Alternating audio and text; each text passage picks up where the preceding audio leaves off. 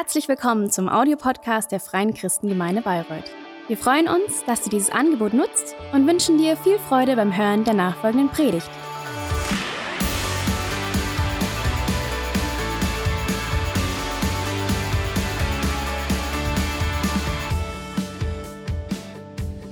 Hallo auch an alle zu Hause am Bildschirm. Ich weiß nicht, ob ihr es wisst, aber parallel sind immer noch viele Leute, die zu Hause auch am Bildschirm ähm, den Gottesdienst mitverfolgen und das ist großartig.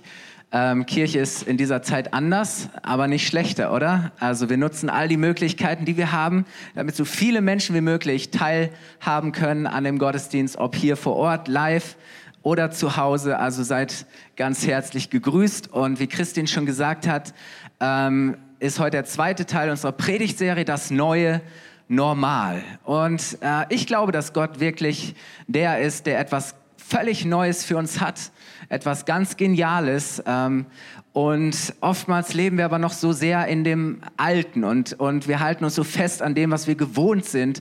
Dabei sagt Gott, hey, ich möchte was Neues tun. Und darum ging es letzten Sonntag.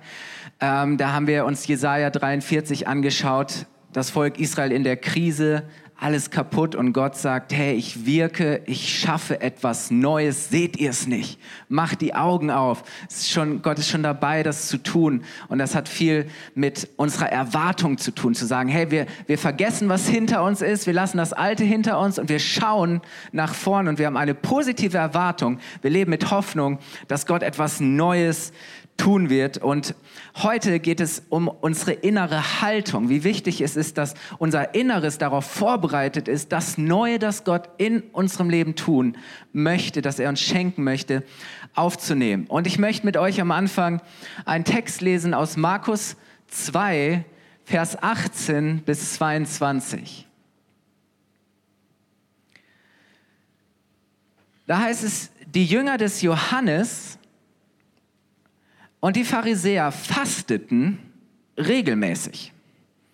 Eines Tages kamen einige Leute zu Jesus und fragten, warum fasten die Jünger von Johannes und die Pharisäer, deine Jünger, aber nicht? Jesus antwortete, fasten denn die Hochzeitsgäste, während sie mit dem Bräutigam feiern? Natürlich nicht. Sie können nicht fasten, solange sie mit dem Bräutigam zusammen sind.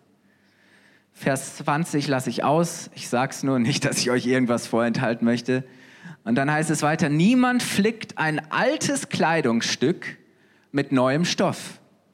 Der neue Flicken würde einreißen und schließlich wäre das Loch im alten Kleidungsstück größer als zuvor. Und es füllt auch niemand neuen, jungen Wein in alte Weinschläuche. Sie würden platzen, der Wein würde auslaufen und die Schläuche wären hinüber. Neuer Wein gehört in neue Schläuche. Das ist auch eine Redewendung heutzutage. Neuer Wein muss in neue Schläuche. Ähm, Zitat Jesus.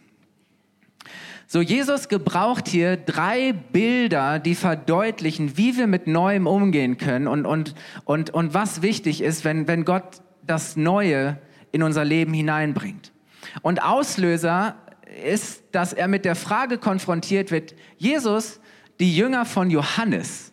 Johannes war dieser wilde Verrückte, der da am Jordan draußen in der Wüste die Leute getauft hat gesagt hat, kehrt um, bereitet euch vor auf den Retter, den Erlöser Israels, den, den Gott euch schenken möchte. Und er hatte Jünger, Leute, die mit ihm unterwegs waren, ihm gefolgt sind. Dann gab es die Pharisäer. Das waren die, die das Gesetz Gottes, die Gebote wirklich bis ins kleinste Detail eingehalten haben, die gesagt haben, hey, wir wollen gerecht sein vor Gott, wir wollen es richtig machen. Und, ähm, und deshalb fasteten sie. Und dann war Jesus da und auch er hatte Jünger, also es waren eigentlich drei Gruppen. Und jetzt waren sie total schockiert, weil sie sagen, Jesus, wir fasten alle, diese Jünger fasten alle, aber deine Jünger nicht. So, sie waren also irritiert, wenn nicht sogar zutiefst schockiert. Und wir lesen, dass die in diesem Text, dass die Johannes und die Pharisäer Jünger regelmäßig fasteten. An einer anderen Stelle heißt es zweimal pro Woche. Aber die Jünger von Jesus gar nicht. Und einfach einen kurzen Exkurs über das Fasten. Ursprünglich gab es für die Juden nur einen Tag im Jahr.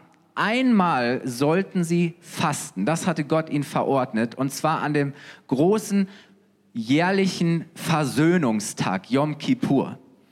Und an diesem Tag ging es darum, dass das Volk Israel ähm, Buße tat und, und Gott um Vergebung bat für all die Schuld, die Sünde, die sie begangen hatten in der Zwischenzeit, so das ganze Jahr über. Und man versuchte irgendwo Dinge mit seinen Mitmenschen in Ordnung zu bringen. Man versuchte die Beziehung mit Gott in Ordnung zu bringen.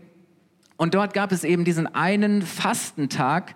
Und dieser Tag war verbunden mit der Hoffnung auf Vergebung der begangenen Sünden und als Folge dessen Versöhnung mit Gott, weil die Sünde trennte.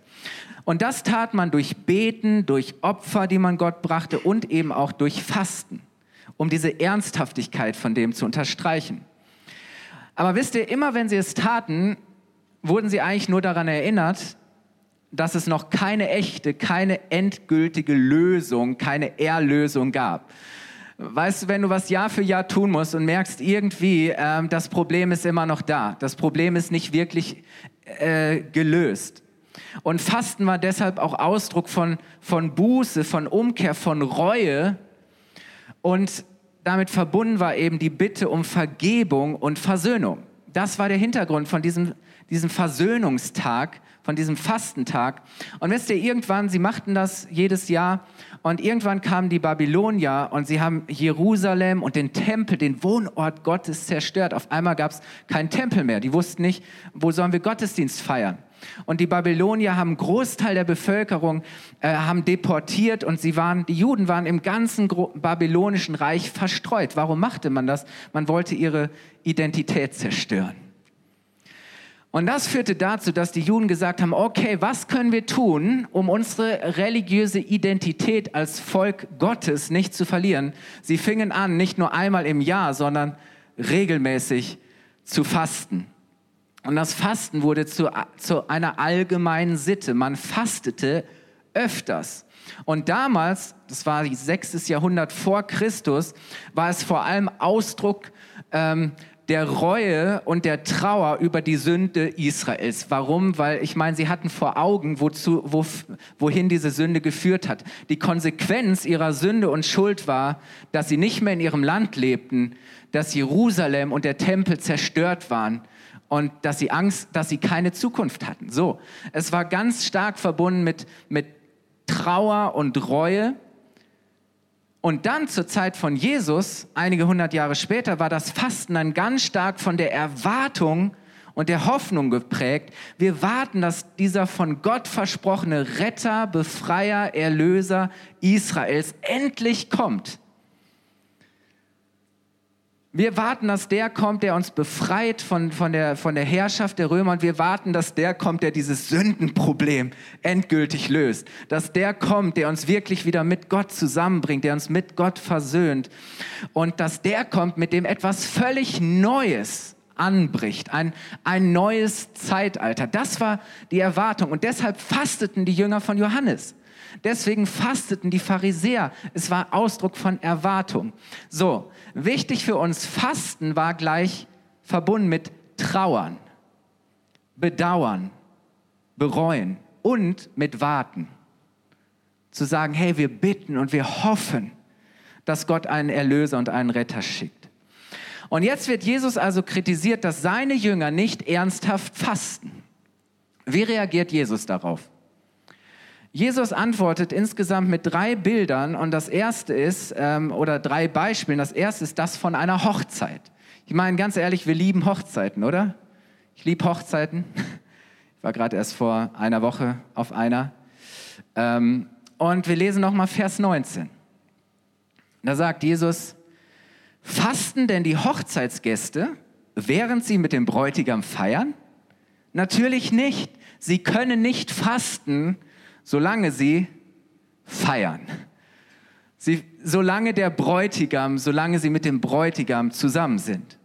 Und für alle war völlig klar, ja, Jesus hat recht, oder? Ähm, auf einer Hochzeit wird nicht gefastet. Auf einer Hochzeit wird nicht getrauert. Du fastest höchstens vorher, damit du später, wenn du auf der Feier bist, ähm, dich noch mal mehr, mehr von diesem üppigen Buffet und diesem Über, Übermaß an, an, an Essen genießen kannst, oder? Aber während einer Hochzeit fastet man nicht. Oder bist du schon mal auf einer Hochzeit gewesen, wo es kein Essen gab? Zu sagen, hey, wo der Bräutigam sagt, esst lieber vorher, weil später gibt's nichts. Wir fasten. Nein. Oder Fasten und Feiern passt nicht zusammen. Und das war für alle völlig klar. Nein, es wird nicht gefastet, sondern es wird geschlemmt und gefeiert. Und für die Juden im Übrigen war die Heirat das freudenvollste Fest im Leben eines Menschen. Und ähm, ich, ich glaube so, ja, wir haben manchmal erleben wir so Hochzeiten, die sind sehr ausgelassen und da wird gejubelt und getanzt und du sagst, boah, wow, das war eine richtige Feier, das war ein Fest, eine Party. Aber wisst ihr, es gibt viele Menschen, die können das so viel besser als wir Deutschen. Zum, zum Beispiel die Juden. So, weil wenn die feiern, dann feiern die richtig und alle tanzen und sind ausgelassen und jubeln und feiern zum Teil mehrere Tage lang. Ich habe mir auf YouTube ein paar Videos angeschaut von jüdischen Hochzeiten und von den Tänzen, die da äh, veranstaltet werden. Also ich glaube, wir haben tatsächlich noch nicht erlebt, was es heißt, wirklich Hochzeit zu feiern. So und die Juden wussten sofort, hey klar, Hochzeit, das ist das Fest. Freude ohne Ende, aber niemals trauern oder fasten. So. Ähm, also Jesus sagt, und das ist das erste Bild, ihr könnt das einblenden, fasten oder feiern. Oder er stellt das gegenüber und sagt, fasten passt nicht zu feiern. Und jetzt hatte dieses Bild aber vor allem auch einen religiösen Hintergrund, weil jeder fromme Jude wusste, dass die Hochzeit ein Bild war für die Beziehung zwischen Gott und seinem Volk Israel. Das wusste jeder. Das wussten vor allem auch diese Leute, die fragten. So, sie wussten, Gott ist der Bräutigam, der sein Volk als eine vollkommene Braut ohne jeden Fehler anschaut, annimmt und ihr immer und ewig treu bleibt. Das war, was sie hatten. Hey, Gott ist der Bräutigam und wir als sein Volk, wir als die, die zu ihm gehören, wir sind die Braut. Zack, das hatten die sofort das war präsent, das schwang alles mit. So, das war im Alten Testament bei den Propheten war immer wieder davon die Rede, dass Gott der Bräutigam ist und das Volk Israel die Braut. Und wisst ihr, was Jesus jetzt damit sagt? Und das war, das war krass. Er sagt damit, ich bin der Bräutigam. Ich vergebe, rette und ich versöhne euch. Und deshalb, weil ich gekommen bin, ist die Zeit des Trauerns und des Wartens vorbei und eine völlig neue Zeit hat angebrochen, nämlich die Zeit des Feierns und der Freude. Die Zeit der Trauer und die Zeit des Wartens ist vorbei und ich bin gekommen als der Bräutigam und jetzt, ihr Lieben, wird Hochzeit gefeiert. So, jetzt ist die Zeit der Freude, jetzt ist die Zeit des Feierns. Das sagt Jesus damit. Und ich meine, das war schon gewaltig. Und er sagt, er drückt damit aus, ihr habt diesen alten Bund, den Gott mit euch geschlossen hat und der auch durch das Gesetz besiegelt war.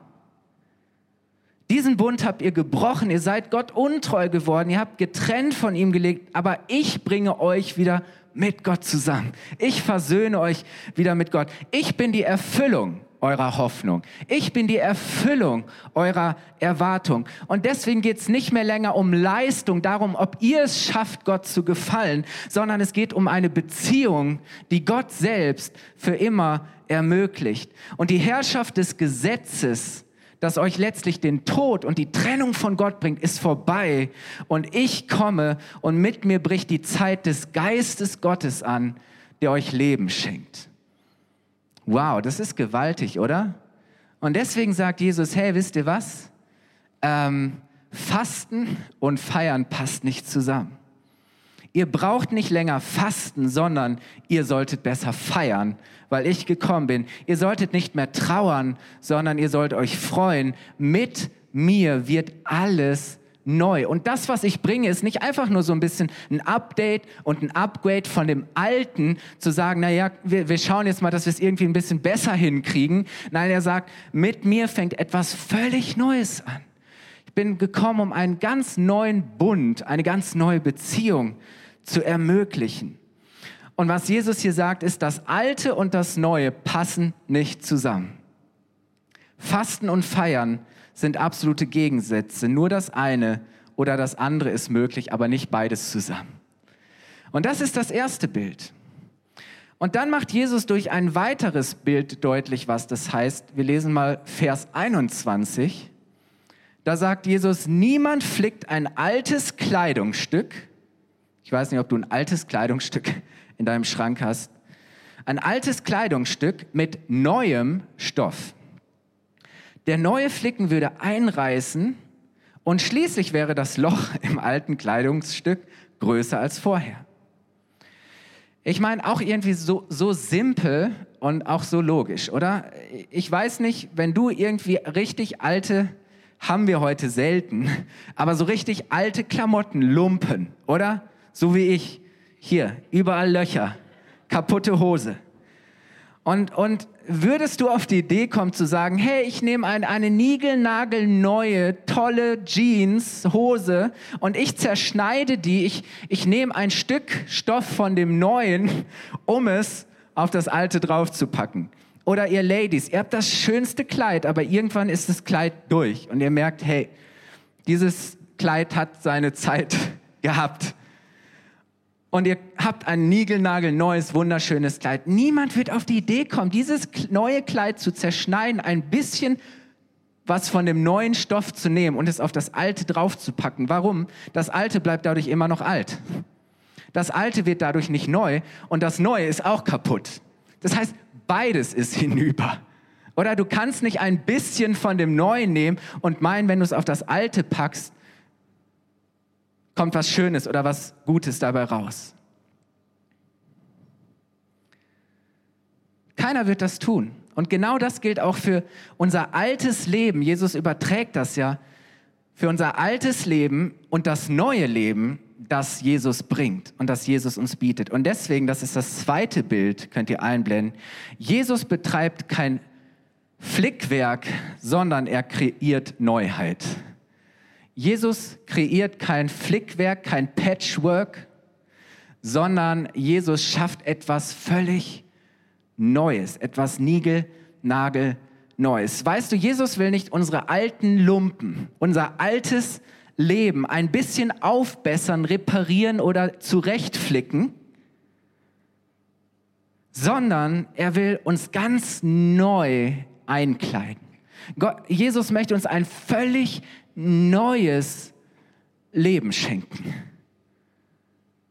Aber ganz ehrlich, ich habe gedacht, so oft versuchen wir das alte, kaputte, das abgenutzte, das fehlende, das defekte, das zerrissene, das verletzte in unserem Leben dadurch in Ordnung zu bringen, dass wir ein bisschen von dem Neuen, das Jesus geschenkt hat, nehmen und es versuchen, auf das Alte draufzupacken. Möchte euch ein Beispiel geben. Da ist noch ganz viel Gesetz und Verurteilung in uns und dieses, wir müssen es leisten. Und du merkst, es funktioniert nicht, aber da nimmst du etwas von dem Neuen und du packst ein bisschen Gnade und du packst ein bisschen Vergebung drauf, aber du merkst irgendwie, es funktioniert nicht.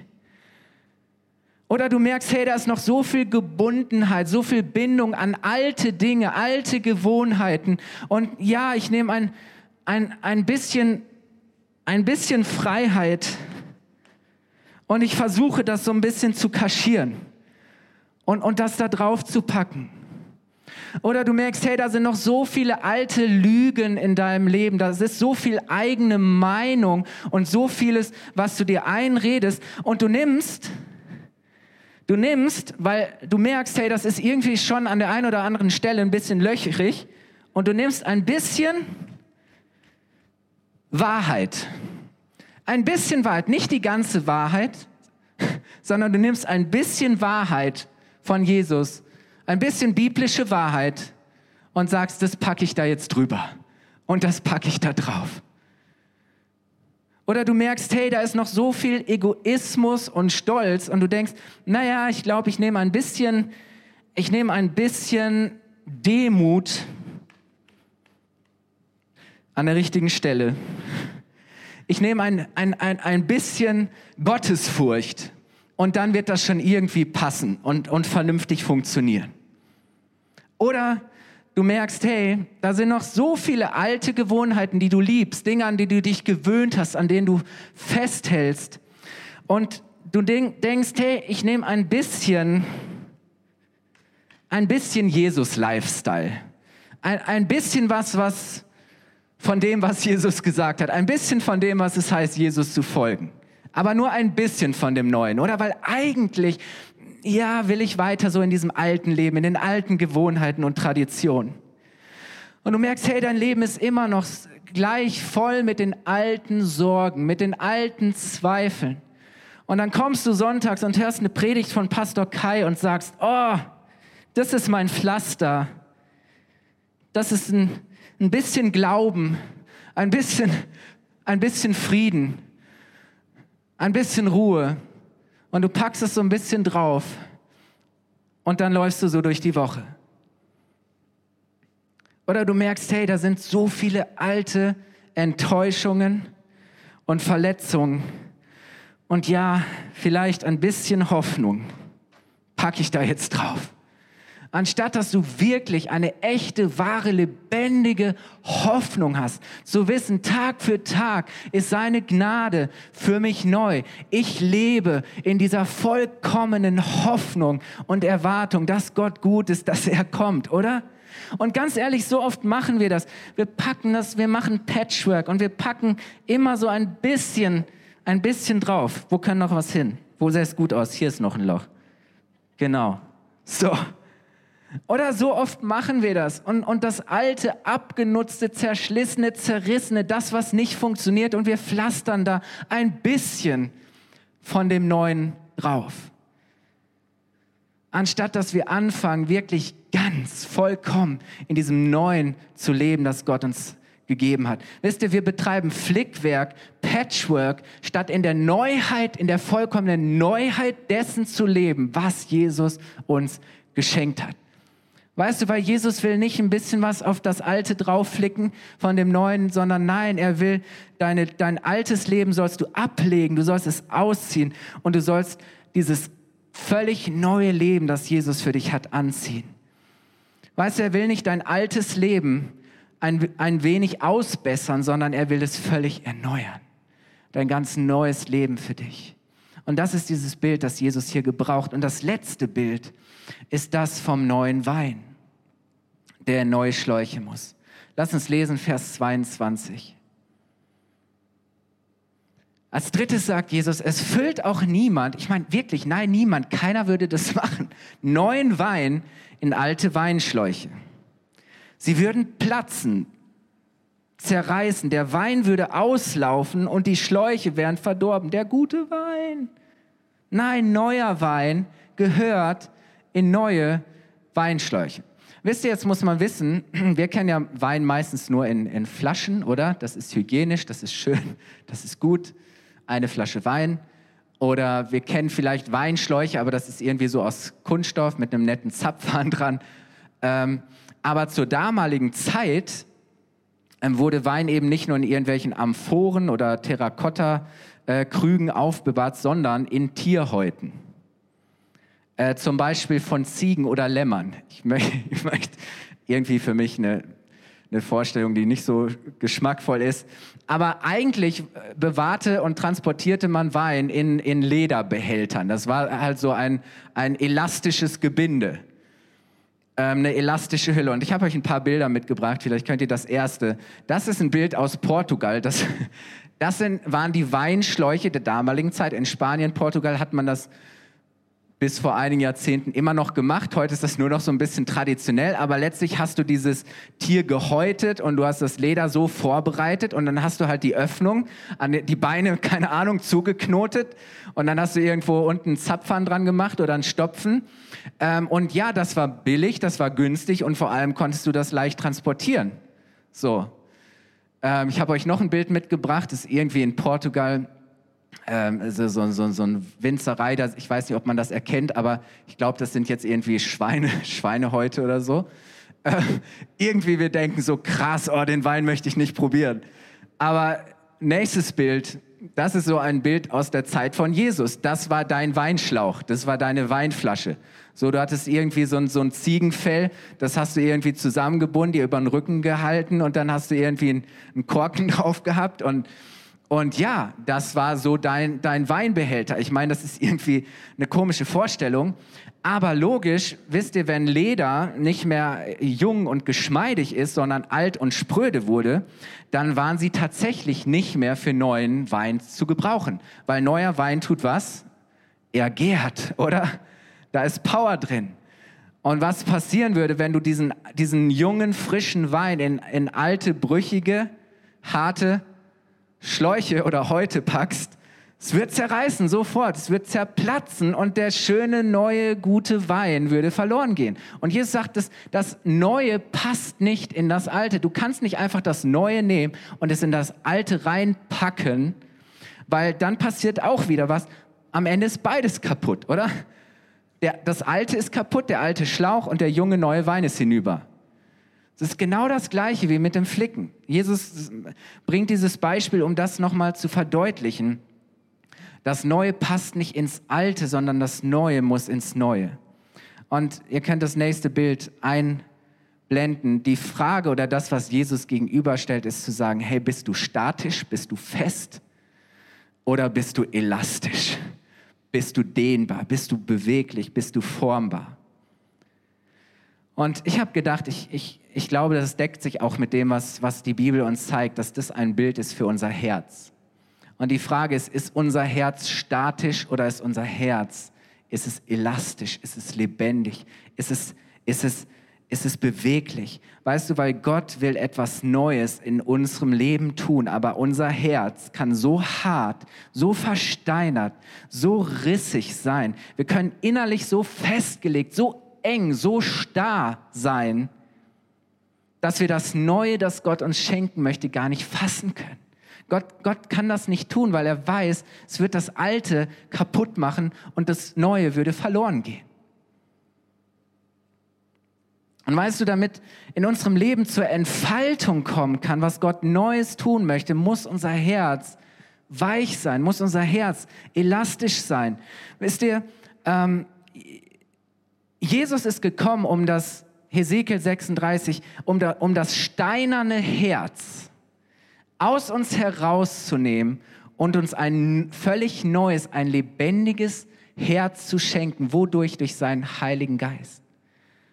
Und deswegen sagt Paulus auch, der Buchstabe, das Gesetz tötet, weil aus eigener Kraft kannst du es nicht schaffen. Unser Herz ist viel zu hart, unser Herz ist gar nicht bereit, dieses neue Leben wirklich aufzunehmen. Und deswegen hat Jesus seinen Geist geschenkt, uns ein neues Herz geschenkt und das schafft Leben.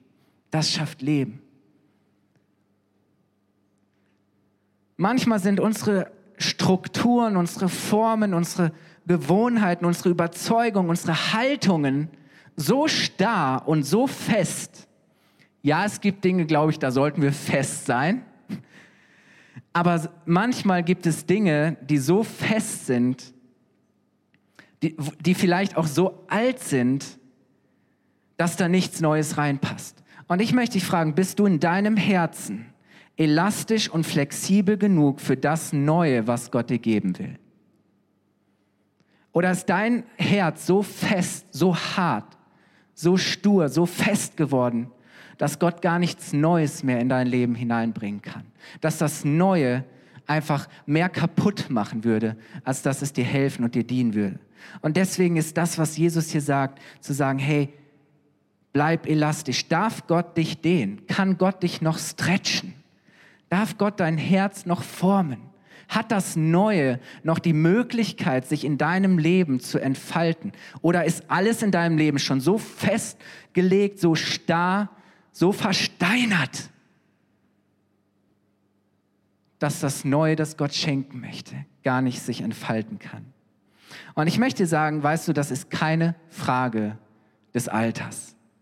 Du kannst jung sein und ganz ehrlich, ich kenne viele junge Menschen, die ein richtig altes, hartes, festes, versteinertes, unflexibles Herz haben. Aber ich möchte sagen, ich kenne alte Menschen, die in ihrem Herzen jung, frisch, flexibel sind, die immer wieder bereit sind, hey Gott, wenn du was Neues tun willst, okay, stretch mich. Ich, ich bin bereit, dass Gott mein Leben ausdehnen kann. Und weißt du, wir brauchen seinen Geist, der uns lebendig hält, der uns formt und der uns verändert. Möchte ich einladen, aufzustehen. Immanuel, vielleicht kannst du mich begleiten. Wisst ihr, diese drei Bilder sagen eigentlich alle das Gleiche aus. Dass Jesus sagt, hey, weißt du, du kannst nicht weiter in, dein, in dem alten Leben. Du kannst nicht weiter dein altes Leben ohne Gott mit deinen Gewohnheiten, mit deinen eigenen Wertmaßstäben, mit deinen eigenen Vorstellungen leben und sagen, naja, ich, ich, ich pflaster da ein und flicke da ein bisschen von dem neuen Leben, das Jesus für mich hat, drauf. Es wird nicht funktionieren. Wird nicht funktionieren. Sondern Jesus sagt, hey, Paulus sagt, daher, wenn jemand in Christus ist, so ist er eine völlig neue Schöpfung. Hey, Gott, Jesus kreiert Neuheit. Das Alte ist vergangen. Hey, das musst du loslassen, das musst du ausziehen. Und etwas völlig Neues ist geworden. Jesus gestaltet dich völlig. Jesus ist doch nicht gekommen, um das Alte ein bisschen aufzupolieren. Nein, Jesus ist gekommen, weil er was völlig Neues für dich hat. Und deswegen sagt Jesus, hey, weißt du, die Zeit des Trauerns und des Fastens ist vorbei. Ich bin gekommen. Und jetzt kannst du Hochzeit feiern hey, jetzt ist Zeit, die Zeit der Freude. Jetzt ist die Zeit, wo Jesus gekommen ist und wo wir mit ihm zusammen sind und wo wir diese neue Beziehung, die er uns geschenkt hat mit unserem Vater im Himmel, feiern und anfangen darin zu leben. Jesus sagt, hey, ich bin nicht gekommen, um ein bisschen Flickwerk zu machen, um euch ein bisschen zurechtzuflicken. Nein, ich bin gekommen und mit mir fängt etwas völlig Neues an. So, dein, dein Herz soll nicht statisch, sondern elastisch sein. Dein Herz soll formbar sein, lebendig für Gott, damit das Neue sich in deinem Leben entfalten kann. Und wisst ihr, was Jesus hier sagt, ist zu sagen, ein bisschen neu geht nicht. Du kannst entweder nur ganz in dem alten leben oder ganz in dem neuen. Entweder oder, ganz oder gar nicht. Du musst raus aus dem Alten und rein in das Neue. Und weißt du, ist das nicht genial, dass, dass mit Jesus eine neue Zeit für dich angebrochen ist? Dass Jesus wirklich ein völlig neues Leben für dich hat. Aber wir müssen unser Leben wirklich hundertprozentig ihm hingeben. Wir müssen alles an ihn abgeben und sagen, Jesus, nicht mehr ich habe die Herrschaft über mein Leben und versuche irgendwie mein, mein, meine, mein altes Leben irgendwie zurechtzubringen und zurecht zu flicken. Nein, sondern du bist der Herr meines Lebens. Ich vertraue dir wirke du in meinem Leben, mach du mich völlig neu.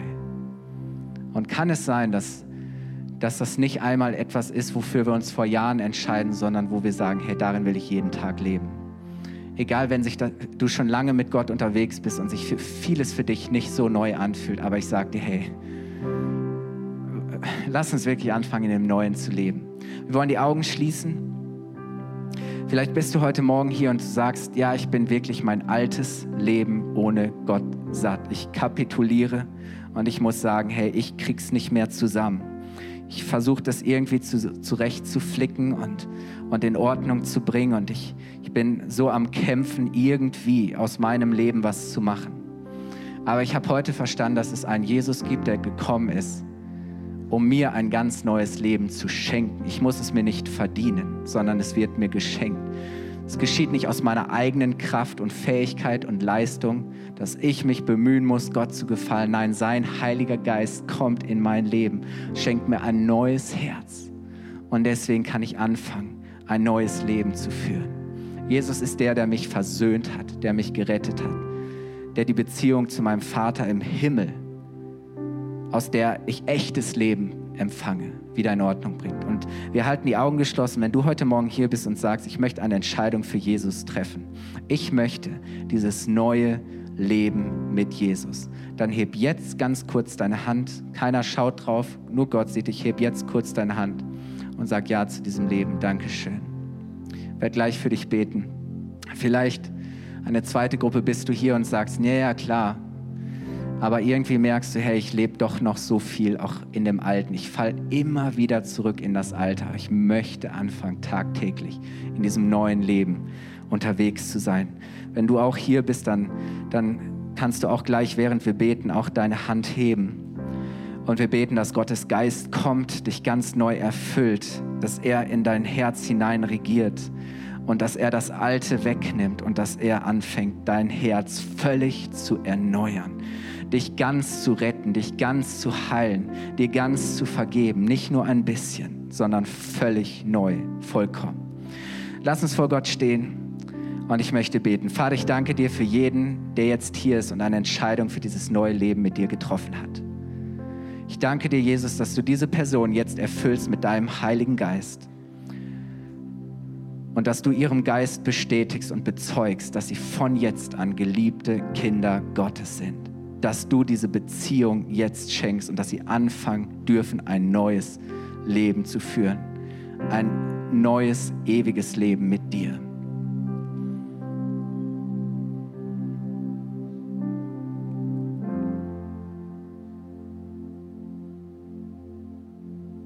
Wenn du heute Morgen hier bist und sagst, hey, ja, ich bin schon länger mit Jesus unterwegs, aber wenn ich ehrlich bin, hänge ich noch an so viel Altem. Und das Alte ist immer noch das, womit ich kämpfe, dann möchte ich auch für dich beten, dass der Geist Gottes jetzt kommt und dass er dich völlig erneuert und dein Herz, das vielleicht hart geworden ist, das verletzt ist, das, das brüchig geworden, das eng geworden ist, dass er das wieder neu belebt.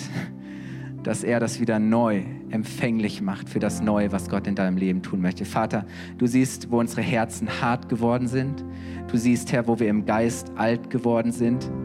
Und ich danke dir, dass du uns jetzt neu belebst, Herr, dass du uns neu machst, dass du uns wieder neue Kraft schenkst, Herr, neue Hoffnung, neuen Glauben, neues Vertrauen in dich, neu zu sagen, Herr, ich will nach deinem ganzen Wahrheit leben und ich lebe in der vollkommenen Hoffnung, die du mir schenkst. Ich lebe ganz in deinem Frieden. Ich lebe ganz in deiner Gnade. Ich darf ganz vollkommen deine Vergebung annehmen. Ich, ich lebe in diesem Neuen, das du mir gegeben hast. Danke, Herr, dass du jeden jetzt berührst und erfüllst. Danke, Jesus, dass du uns neues Leben geschenkt hast.